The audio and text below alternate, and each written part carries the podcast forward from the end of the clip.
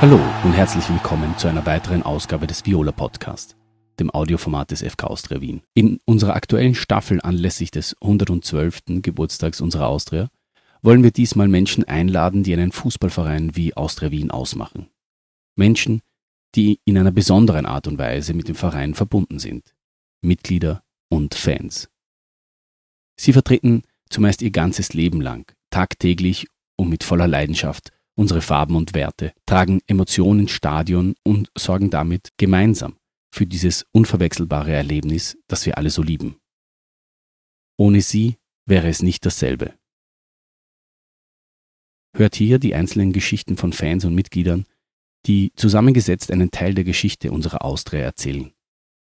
Was zählt, ist die Liebe zu unserem Verein. Das sind ihre Geschichten. Ich freue mich sehr, jetzt bei unserem äh, Austria-Podcast Tamara, eine Osttribünengeherin, Mitglied und Abonnentin begrüßen zu dürfen. Hallo Tamara. Hallo, danke, dass ich kommen durfte. Freut mich sehr, hier zu sein. Tamara, du bist auf der Osttribüne seit wann? Seit ungefähr zehn Jahren. Also davor war ich ähm, auf der Südtribüne oft mit meinem Vater und dann sind wir auf die Osttribüne gewechselt, weil es mir viel mehr Spaß gemacht hat.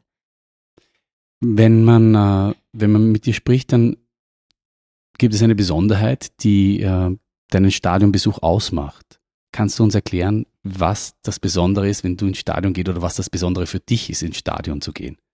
Ja, also ich bin seit 2017 blind und bin dann trotzdem weiterhin ins Stadion gegangen, weil es mir einfach ganz viel Spaß gemacht hat und ich davor auch Fußball gespielt habe.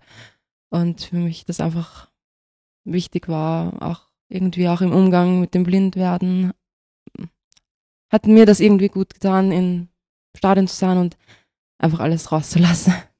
Singst du dann auch mit, tatkräftig? Ja, natürlich. Und ähm, bist du dann alleine oder geht dein Papa mit dir mit? Mein Papa ist immer mit dabei. Also bei den Heimspielen ist er immer mit dabei und auswärts war ich oft mit Freunden. Und äh, den Alltag äh, meisterst du und bestreitest du mit deinem Kompagnon, der auch auf den Fotos zu sehen ist. Das ist dein Blindenhund. Genau, das ist der Barry. Ähm, er ist jetzt sechs Jahre alt und damals wurden ähm, Spenden gesammelt für ihn und seitdem ist er mein treuer Begleiter. Aber ins Stadion nimmst du ihn nicht mit? Nein, der ist ihm zu laut. Was war der Grund für dich, von der Nordtribüne auf die Osttribüne zu wechseln? Einfach das Feeling ähm, mit den Fans, wie kriegst du das Spiel mit? Und, und wie hilft dir dein Vater zum Beispiel, äh, das Spiel zu verstehen? Ähm, mein Vater erklärt mir einige Spielzüge immer wieder, aber ich kriege eigentlich den, das meiste durch die Fans einfach mit, die rundherum sind. Ähm, durch das Fangeschrei ähm, kriegt man eigentlich ganz schön viel mit. Wie, wie orientierst du dich da? Also was sind die Sachen, wo du verstehst, was gerade passiert? Ja, wenn sie jubeln oder auch mal wem schimpfen oder ausbuhen, dann kriegt man das eigentlich schon ganz gut mit. Und es sind ja viel, ganz viele Freunde auch um mich herum und eigentlich erklärt mir immer wieder andere einen Spielzug und deswegen kriege ich das eigentlich ganz gut mit. Und wenn wir dann ein Tor schießen? Dann jubeln sowieso alle. Und dann äh, ist es dann so, dass du erklärt bekommst, wie das Tor passiert ist? Oder zuerst mal einfach jubeln und äh, grölen und dann erklärt dir jemand das Tor? Ja, zuerst jubeln und dann erklärt mir wer das Tor und ja, wer es geschossen hat, kriegt man ja sowieso mit durch den Stadionsprecher.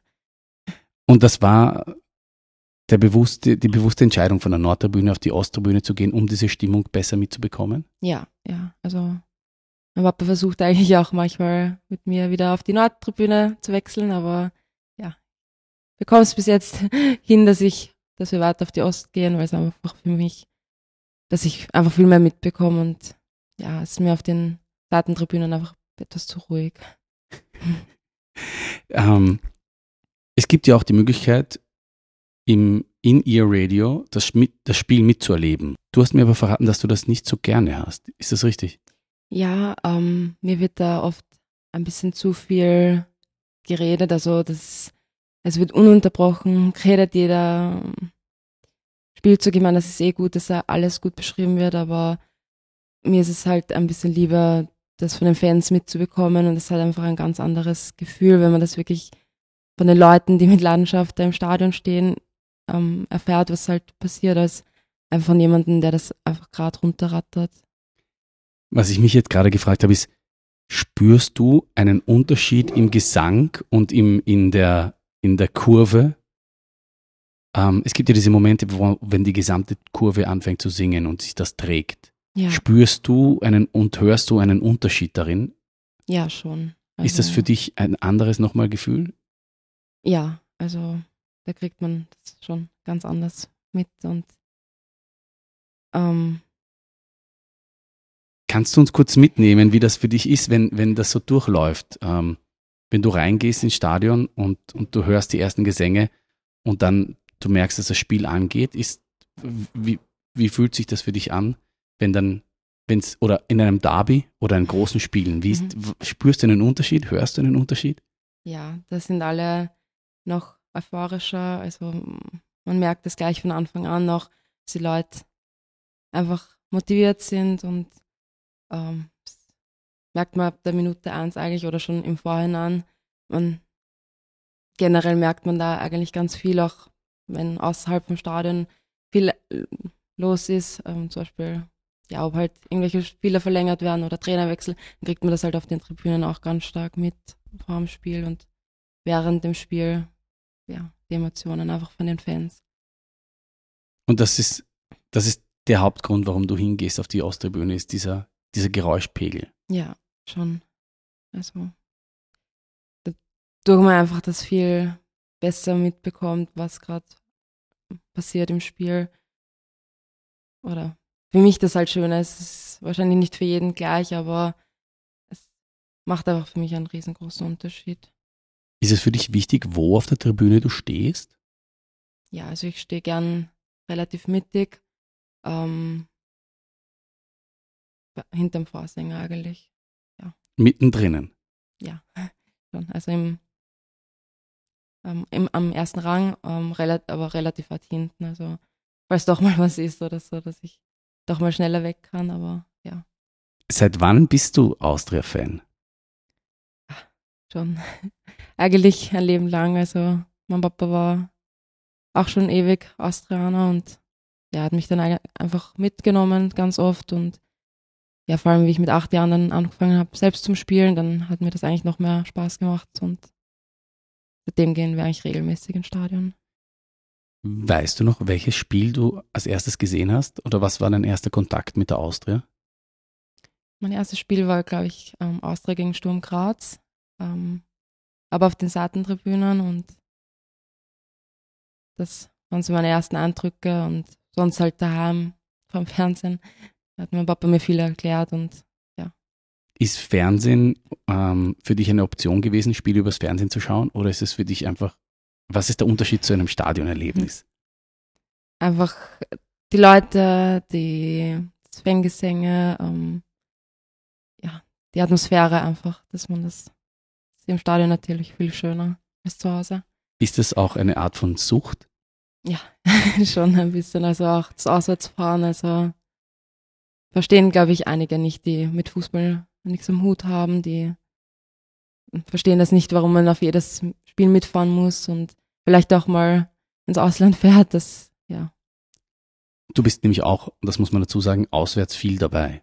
ja, eigentlich schon, ja. Was war der mark- markanteste Moment oder die markantesten Momente oder Spiele, an die du dich erinnerst? Ja, Derbys haben immer einen ganz anderen Wert. Also die sind natürlich immer ganz anders, aber so, ja, zum Beispiel Roman Kinast, wer uns Champions League geschossen hat, das bleibt, glaube ich, in jedem Kopf immer drin. Die schönste Niederlage der Welt. ja, Was bedeutet es für dich, Austria-Mitglied zu sein? es bedeutet für mich einfach dazuzugehören, aber es ist einfach ähm, ja, eine Eintrittskarte für alle Spiele, aber Mitgliedschaft bedeutet einfach für mich äh, dazuzugehören zum Verein. Was bedeutet die Austria für dich? Für mich ist es eigentlich einfach, gehört zu meinem Leben dazu, das, das bedeutet Tradition. Ähm, ist für mich auch einfach, weil ich mit meinem Papa hingehe, das wird mich ein Leben lang begleiten und ich glaube, wir werden immer zusammengehen. Ähm, es bedeutet mir einfach ganz viel. Dann sage ich danke, Tamara, für dieses interessante Gespräch. Ja, wir wünschen uns natürlich viel Erfolge und danke, dass ich kommen durfte.